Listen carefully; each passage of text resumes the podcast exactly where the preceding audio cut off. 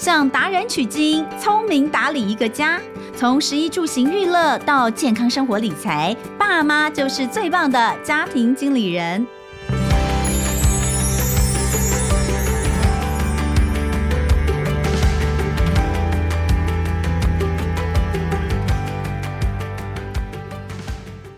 大家好，欢迎收听《亲子天下家庭经理人》，我是主持人萧彤文。哇，现在持续来到了三月中哦。那么，如果你们家里面有过敏儿的话，可能爸爸妈妈就开始觉得有点困扰了，因为每到换季的时候，就是家里面的小朋友开始哈啾哈啾，早上起床开始一直包水饺的状况就越来越多。真的不知道为什么每次换季的时候就特别明显。假设说像过敏的状况都是换季的时候才会出现的话，难道它就只跟温度的变化有关系吗？好像也不是啊，因为我们不是常常说过敏源吗？那家里面的过敏源难道在换季的时候就会特别猖狂吗？到底家里面要降低过敏源，或是辨别哪些过敏源可能对我们有害，要怎么辨别？今天呢，请到的就是我自己非常喜欢，而且呢，我都说他的书都要家家户户必备，要当做家庭圣经一样的摆在那里拜读。很开心，我们今天请到。的就是林口长庚医院的临床毒物中心护理师谭敦慈谭老师来跟我们聊聊，面对季节转换，我们到底怎么降低环境中的过敏源？欢迎谭老师。嗯，好，大家好。哎，你们家有过敏儿吗？嗯，其实没有。你们家为什么会没有过敏儿？你知道现在台湾的小朋友哦，嗯，从十几年前，我女儿现在十五岁嘛，嗯嗯，我记得她小的时候，所以大概是十年前，至少十年前，那时候小儿科医生跟我说，台湾的孩子每三个有一个过敏，到现在，小儿科医师跟我说，台湾的孩子。平均每三个有两个过敏，没错。其实台湾过敏非常多哈，那很多人就会觉得是在换季的时候才会引起这些过敏。嗯、其实坦白讲，台湾一年四季这种尘螨的量从来不会减少的，嗯、所以呢，呃，坦白讲了哈，就是每一个过敏的，嗯，没有说哪一个季节，很多人都认为是春秋啦等等。嗯、其实台湾一年四季都非常适合尘螨的生长，对对对。潮湿也有关系，对不对？呃，对，因为我们台湾呢是海岛嘛，哈、嗯，然后呢有一个北回归线通过，所以温暖潮湿，霉菌呢、尘螨这些都是非常容易长的。而且呢，坦白讲，我们这个有一些生活习惯，然后像以前也没有什么特别注意床铺等等的清洁，大概哈一点五克左右的这个皮屑，一个人身上掉的一点五克的这个皮屑，就可以养一百万只的尘螨。天哪！对对对，所以呢。一点五克的皮屑，哎，老师，那有一个统计是我们一天可能会产生多少的皮屑吗？呃，其实坦白讲，这个是因人而异啦，哈，因为有的人呢，哎，他可能皮肤干燥等等，他可能脱落的比较多，或者说，哎，没有洗头啦等等，所以这个比较难去评估。好可怕。但是呢，根据过去的这些研究，就是你一点五公克的话就可以。养活一百万只的。尘螨。螨虫吧，对对对就是大家，我跟你讲，真的，如果你没有看过它长什么样，我拜托你也不要去看。我那时候就为了知道螨虫长怎么样，因为我女儿对螨虫的过敏是六加哦，就是很高，对啊，对对，老师知道，因为我们有去做过敏原测试，对。然后我就想到底这个东西长什么样，上网去 Google 一下，吓坏我了，对，真的很恐怖。但是是我们完全看不到，对，其实肉眼不能见呐，所以哈这个。个很多人就觉得很困扰。嗯、那其实现在我觉得随着科技的进步，哈，像有一些防尘螨的床单。床罩还有那个被套哈，那事实上都会一直有这些新的出来，到底有没有用啊？呃，其实基本上它还是有学理根据的。嗯、像有一些，呃，你套过这个防螨套的话，哎、嗯，它的确比较不会有这个螨虫。嗯、但是呢，坦白讲，这个螨虫会长，最主要还是温度、湿度，嗯、还有呢，你一定要记得就是清洁啦。那这些做到的话，基本上呢，比较不会有问题。好，等一下我们就请老师来跟我们说这个家里面。大概几个步骤，因为你要把可能会有这些过敏源产生或是一直留存的原因，先把它根除掉嘛，你才有可能会让过敏的情况改善。不过说真的，老师，你到底是从什么时候开始这么注意居家的，不管是环境啦，或者是毒素啊？因为我们都知道，我们可能会觉得你是因为林杰良医师的关系，所以你这么在乎，但是好像不是，好像是其实你并不是因为他研究毒物而开始。对这些东西重视，对不对？应该是说，这是从小的生活环境。嗯，因为我爸爸呢，他有严重的气喘病。哦，对对对，所以呢，我爸爸从小呢，就是对我们的饮食生活环境非常的重视。嗯，像在我那个年代，我现在六十岁嘛，好，那我们那个年代的时候，家庭环境都算是比较脏乱，可是我家一直都非常干净。我们家真的是窗明几净，哇，没有一点点的灰尘。我爸妈都是非常爱干净的。哇，然后呢，我就记得我。妈每个礼拜都在洗床单，嗯、然后会晒那个枕头、棉被。然后以前的床单哈，其实都是人工洗嘛，没有什么洗衣机。嗯、那我妈洗完之后都会泡一下那个粉浆，然后把它晾起来。然后那个粉浆泡过的棉被会硬硬的，嗯、可是盖起来就很舒服。嗯、嘿，那是应该说我从小的生活环境，因为我爸严重气喘病，我记得我爸那时候多严重啊，大概走一百公尺就要喷药喷两三次。哇，对。对他非常的严重，所以我爸以前都常跟我们说哈，叫我们要学会独立，因为呢，他不晓得能不能看到我们拿到身份证。哦、可是后来我爸爸到我结婚生子哈，然后我爸活到八十岁左右，对对对对，所以呢，我就一直还蛮重视家庭环境的。嗯、那因为我爸爸他那时候身体不好，所以也有一些就是饮食上，像以前林医师常开玩笑嘛，很多人都以为是。我嫁给他之后才开始重视饮食。其实我们家从小，我爸不给我们吃油炸的东西。像我印象最深刻，以前七月半的时候拜拜会炸很多东西，嗯、那我爸爸就觉得这个不健康。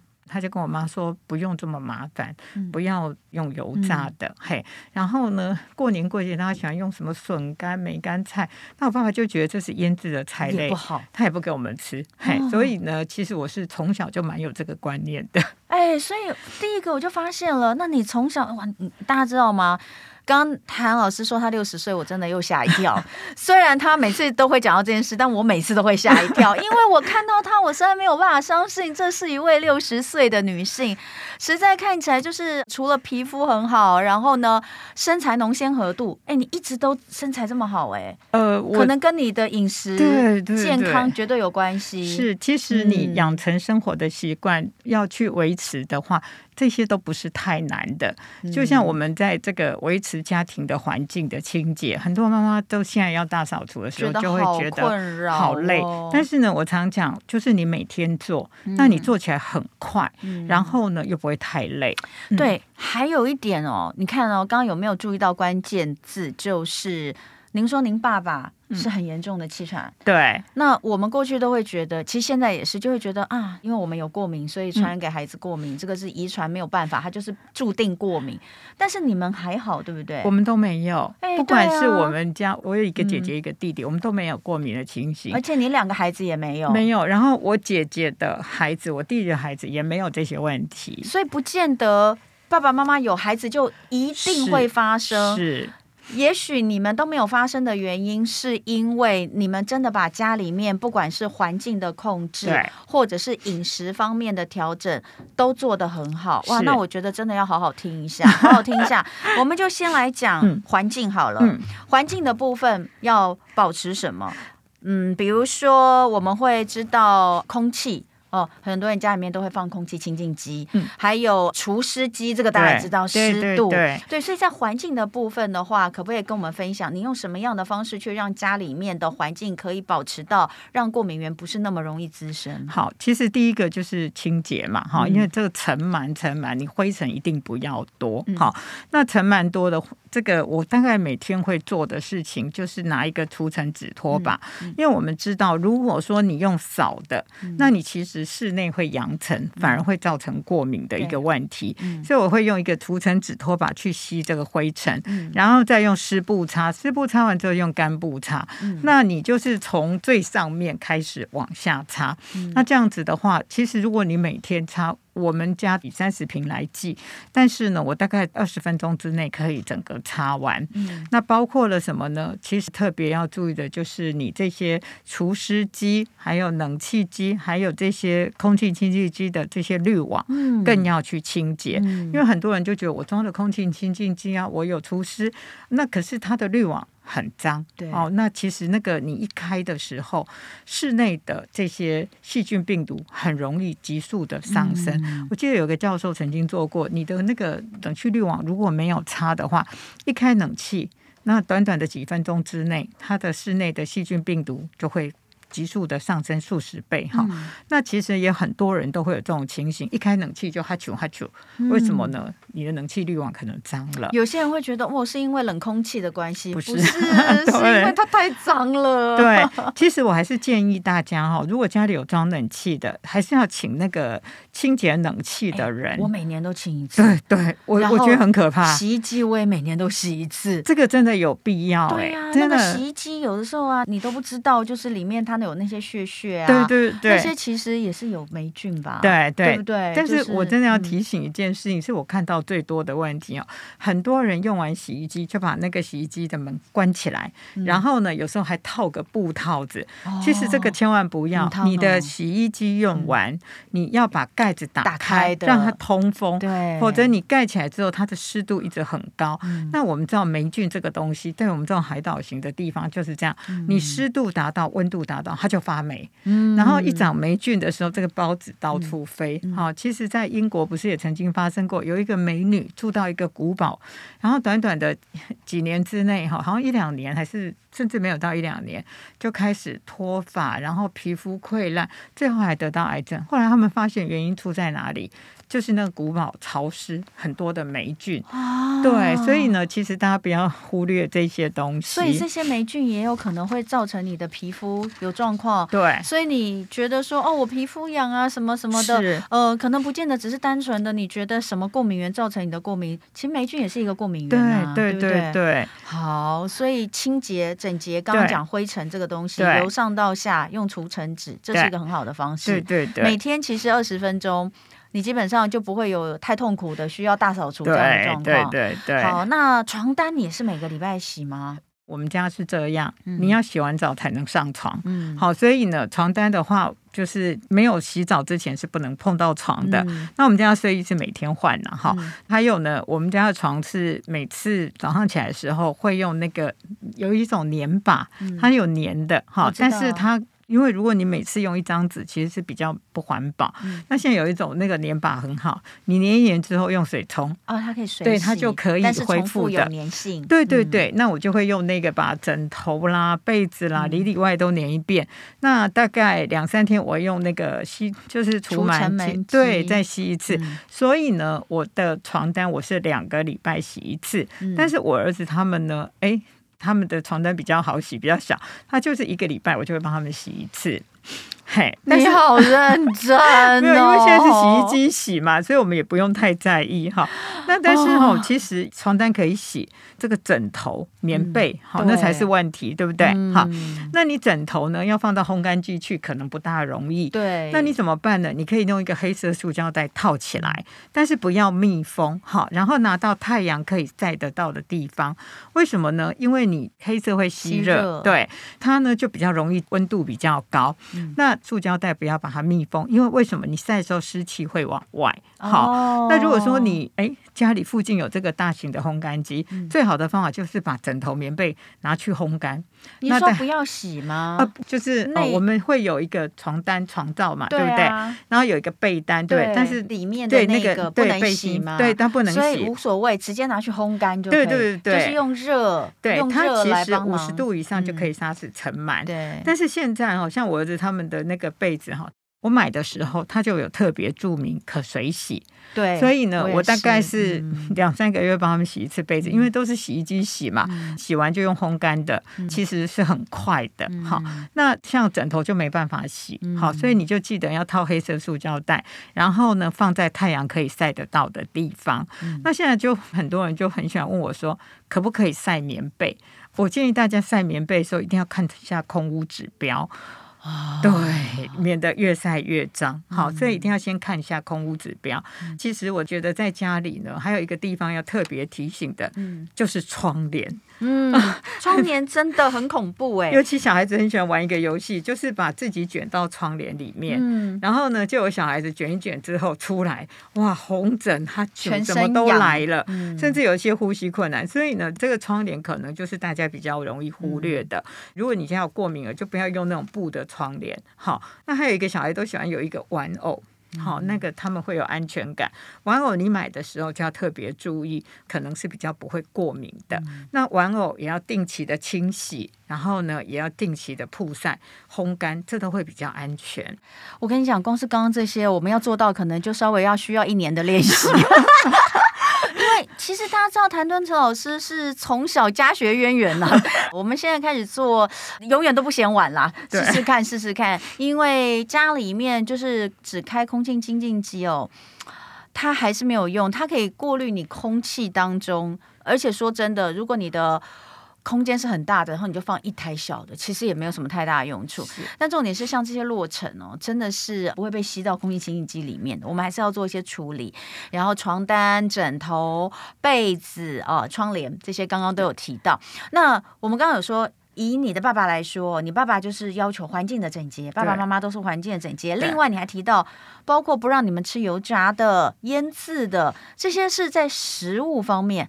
我们吃什么食物跟自己的体质会不会容易造成过敏？是不是也有相关？目前的研究哈，就是说吃加工品多的小孩，他比较容易有过敏的情形。嗯，所以呢，我在想，我们都没有这些情形，可能就是因为我们不吃加工品的关系。哈，我们大概就是吃鱼吃肉，少吃鱼丸贡丸这样子的方式。哈，那大概过去有一些研究可以预防你这个过敏体质的哈，有几个我们可以从食物中摄取的，一个就是富含维生素 C 的水果。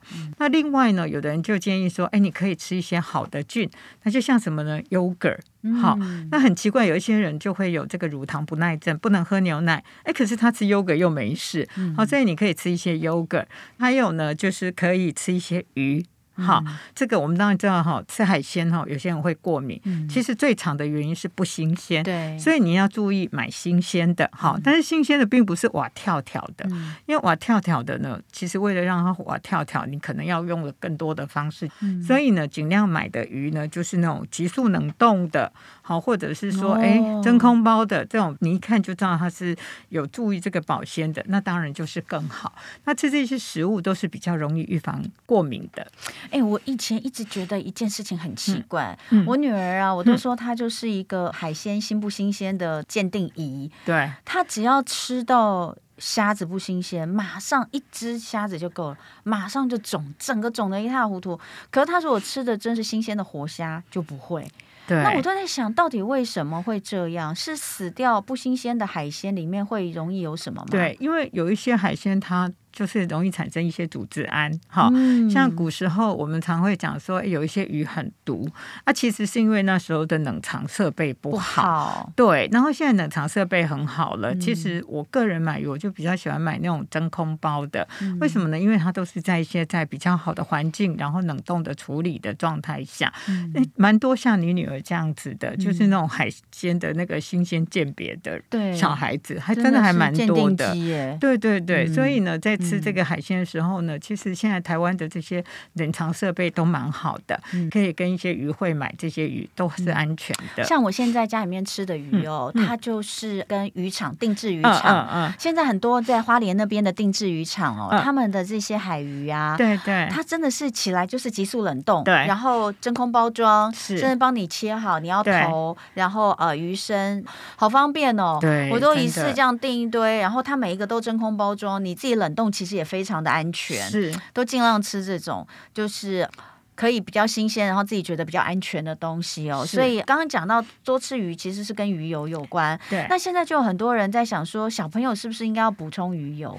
呃，基本上目前的研究，小孩子还是应该吃新鲜的鱼，嗯，而不是补充一些制成药定的，嗯，因为对小孩子来讲，这个量不知是否合适。嗯，那其实可以看一下卫福部，他都会告诉你说，哎，几岁小孩才可以吃保健食品？嗯，所以呢，大家也可以参考这些资料，这样会相对安全。嗯，说到加工品哦，哎，我跟你讲啊，基本上你在便利商店买的东西就是加工品超多的啦。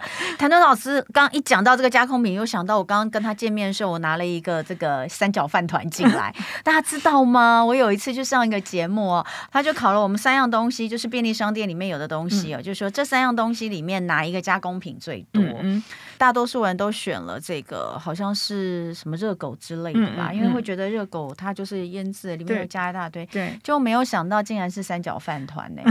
因为他说你去看他那个成分标示。超级无敌多一大排，嗯、呃，其实我还是要澄清一下了哈。台湾的标示，食品标示现在叫做全展开，嗯、只要你有添加就要标示，嗯、所以呢，更应该说的是这个饭团它标示完整。对，所以呢，好，那我心里好过一点。对对对，基本上呢，我都会看这个标示越清楚越好。对，那当然了，如果是小孩子的话，我都会特别教他们，如果看到阿拉伯数字，那小孩子就不宜买。为什么呢？因为像这个蓝色一号、二号、绿色三号，容易让小孩子过敏，嗯、所以。那如果有过敏的小孩，哎，你就要教小孩看那个食品添加剂，有蓝色一号、二号、绿色三号，那我们可能就不要吃。那个也一样是要做食用色素，对不对？对，那个、但是它还是会对对，它是人工色素。嗯、然后另外呢，就是黄色四号、五号、红色六号、四十号，如果这些阿拉伯数字呢，那我就会跟小孩子讲说，哎，这个可能容易有过动的情形哈。所以呢，我们教小孩子看食品添加剂，大概就看这几个。刚刚我们讲到过敏啊，也要特别提醒这个有过敏的孩子。看到这些阿拉伯数字要小心一点。你刚刚说就这些，你知道这些其实就很多吗？我已经忘记了到底是几个，因为他们对我们来说就是都是数字，所以是只要看到有数字就不要。是不是？对，你太聪明了，为什么呢？因为你不是一个专业人士，你搞不懂蓝色一号、二号、绿色三号、黄色四号、五号、红色六号、四十号。你只要记得看到阿拉伯数字，哎，这个过敏的小孩我们就不要吃。对，所以现在其实哦，比如说给小孩子如果选一些小零食或小点心，嗯、或者是小孩子吃的一些补充品，对，其实我都会看。现在其实有蛮多的，它已经不再用食用色素，是，它是用天然的，比如说像是什么接骨木，对对，接骨木的那个。汁液做出来会比较偏红紫色，它就会拿来戴，但他们都不会太漂亮。对，他们颜色就好像脏脏的。然后黄色的呢，可能就是用，反正也是就是。哎，对，真的是用天然的食物的颜色去做。对，这种我觉得就比较好。对，这个是安全的。所以呢，今天学到一课，就是呢，食用色素。里面有一些真的会比较不好，尤其是可能会造成小孩子比较容易过敏的。那你不用去记，反正你就看到数字就不要就对了，对，尽量避免。对，好，所以吃对食物可以预防过敏发生，嗯、保持环境的清洁整洁，这是第一要素。那最后，当然我们就要来看一下生活妙管家的部分，要请谭敦慈老师来为我们推荐。换季过敏，虽然我们今天讲换季过敏啊，但是老师说，其实，在台湾过敏不分季节，季节 一年四季都有可能。嗯、那我们可以用哪些资源跟工具？老师第一个推荐我们的，也是我要推荐给大家的，就是谭敦慈的《无毒好生活》啊，这个书就是我说的圣经啊。哎，老师，你再介绍一下，你这个书啊，这次出的是一个合集嘛，对不对？里面是包括所有我们的生活嘛，对不对？对，其实我里面就是食衣住行都谈到，尤其呢有两个部分我要特别提到，就是我们有请了消防队的教官们帮我们写了这个火灾的逃生哈，还有这个预防。火灾，其实呢，大家如果看一下社会新闻，每天都有火灾，而且呢，在家里困住，然后逃不出来的案例很多哈，所以家里呢，这个警报器啦，还有逃生的，其实平常就要做。还有呢，呃，我特别推荐了，因为现在台湾最近尤其地震很常有，那其实要准备一个逃生包，哈，里面就要有一些基本的，像这些什么手电筒啦、水啦、巧克力等等的。因为现在天灾人祸也蛮多的，那这个书比较特别，就是用图片来标示，哈。包括这个葡萄怎么洗啦，草莓怎么洗，好像里面都有了。对，很清楚。那我就说这个是非常非常棒的居家实用的生活指南，从食衣住行真的到娱乐都有。所以第一个要推荐的就是谭敦慈老师的《无毒好生活》这套套书。那第二个呢，我们就要从食开始，对不对？饮食的部分要推荐的还是谭敦慈老师的康健上菜，这里面就是你教大家的一些食谱吗？嗯、呃，其实应该是这样说啦，这个是告诉大家有一些网络谣言是错的哈，像微波炉也没有毒嘛，好，然后像九层塔也没有伤肝，然后会搭配一些简单的食谱，嗯、那也有一个特别要提的就是防癌饮食，很多人都有那种。觉得应该饿死癌细胞的观念，其实呢，在癌症治疗的时候，一定要记得要吃的营养一点，才有体力去对抗这个癌症。哎，嗯，对，所以这个是吃的部分。谭敦慈老师也有这本书要推荐给大家。那当然，另外一个就是。嗯第三个，我们的生活妙管家要提供的好的运用的资源就是纸拖把，是因为我们很怕在这个打扫的时候扬尘，所以除尘纸拖把它是吸附这个灰尘哈，所以我还蛮推荐这个。你可以先用除尘纸拖把，然后再用湿布擦，然后最后用干布擦。最后用干布擦这个呢很重要，为什么呢？因为如果你的这些椅子桌子湿湿的，很容易又吸附灰尘，所以呢，你湿布擦完再用。干布擦，哎，这样子就比较不容易附着灰尘。那老师，请问一下，像你用这个纸拖把，嗯嗯、它有一些是真的像拖地用的嘛？那有一些是短柄的，对，对不对？就是除尘用的，对对对就是那个。那你是每一次用完就换一张新的吗？嗯、其实不用啦，不需要那个除尘的，因为我家还好，没有什么太多的灰尘。我，我们家蛮脏的，是不是？打扫完一次，上面如果都黑了就要换。如果都黑了就换。但是我自己大概一两个礼拜也不需要换一个，因为它是很干净的。Okay. 好。所以这真的很好用哎、欸，我也觉得很好用，对，因为。有的时候你会发现，如果你去弄它，它比较不会飞。对。可是如果你是用抹布或是用什么不行，干的它一定会飞。对。湿的的话，其实有时候它都会粘在上面。对。它也就跟水一起在上面了，更麻烦。好，所以今天哦，呃，非常非常谢谢谭敦慈老师来告诉我们，你不用担心换季过敏，你要担心的是一整年都过敏。所以过敏这件事情就是一个大作战哦。那从居家生活的环境到饮食，其实是。是有办法可以来避免的。今天谭敦老师第一次讲到，我才知道原来他们家是有这么严重的。如果要以过敏体质来说的话，爸爸真的是很严重，对不对？可是他们的兄弟姐妹，包括谭敦慈老师自己的孩子都没有过敏，这证实了好的生活、无毒生活、好的健康饮食习惯，其实是真的有办法可以让我们远离过敏的。最后，既然聊到过敏哦，一定要推荐这本号称二零二二最强的过敏照护圣经，就是亲子天下出版黄聪宁医师的《从现在开始带孩子远离过敏》。那么现在增订改版上架了，里面包含所有你想得到的过敏啊、类过敏的症状啦，像是异位性皮肤炎啦、过敏性皮炎啦。气喘啊等等，以及常见的一些过敏的迷思啦，当然最重要的是正确的治疗方式，通通都在里面，而且还加码收录了黄医师录制的身体的故事 CD，欢迎有兴趣的听众可以看节目介绍，我们会放上链接哦。所以今天很开心，也希望大家可以试试看节目当中所提到的各种方法。今天非常谢谢大家收听家庭经理人，我是童文，亲子天下 Podcast，周一到周五谈教育聊生活，开启美好新关系。欢迎订阅收听 Apple Podcast 跟 Spotify，给我们五星赞一下，也欢迎在许愿池给我们回馈哦。那我们就下次见了，跟老师一起跟大家说拜拜，拜拜。